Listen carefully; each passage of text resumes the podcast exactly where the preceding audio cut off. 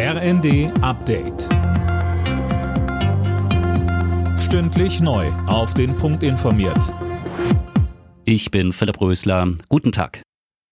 Mit Doppelwumms will die Ampelkoalition den Deutschen in der Energiekrise helfen. Noch sind aber wenig Details dazu bekannt. Heute trifft sich Bundeskanzler Scholz mit den Ministerpräsidenten, um genau darüber zu sprechen. Tim Pritztrup und die machen vorab ordentlich Druck.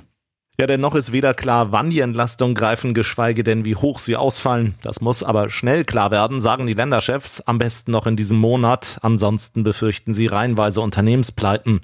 Aus Brüssel kommt unterdessen Kritik an den Entlastungen. Weil ärmere Länder solche Hilfspakete nicht auflegen können, wird befürchtet, dass das den europäischen Binnenmarkt verzerren könnte. Außenministerin Baerbock hat der Forderung Polens nach deutschen Reparationszahlungen in Milliardenhöhe eine Absage erteilt.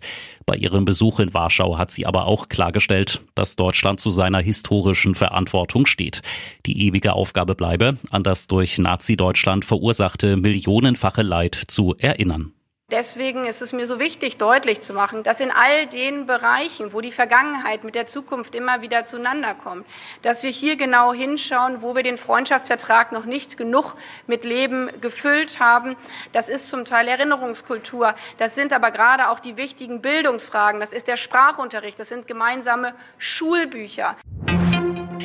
Der Physik-Nobelpreis geht in diesem Jahr an drei Wissenschaftler aus Frankreich, Österreich und den USA. John F. Klauer, Alain Aspect und Anton Zeilinger hätten mit ihren Experimenten die Quanteninformatik vorangetrieben, heißt es vom Nobelkomitee. In der EU hat das Kabelchaos bald ein Ende. Das EU-Parlament hat für einheitliche Ladekabel für Handys und Co. gestimmt. Ab Herbst 2024 wird das USB-C-Format schrittweise für alle Neugeräte zum Standard. Alle Nachrichten auf rnd.de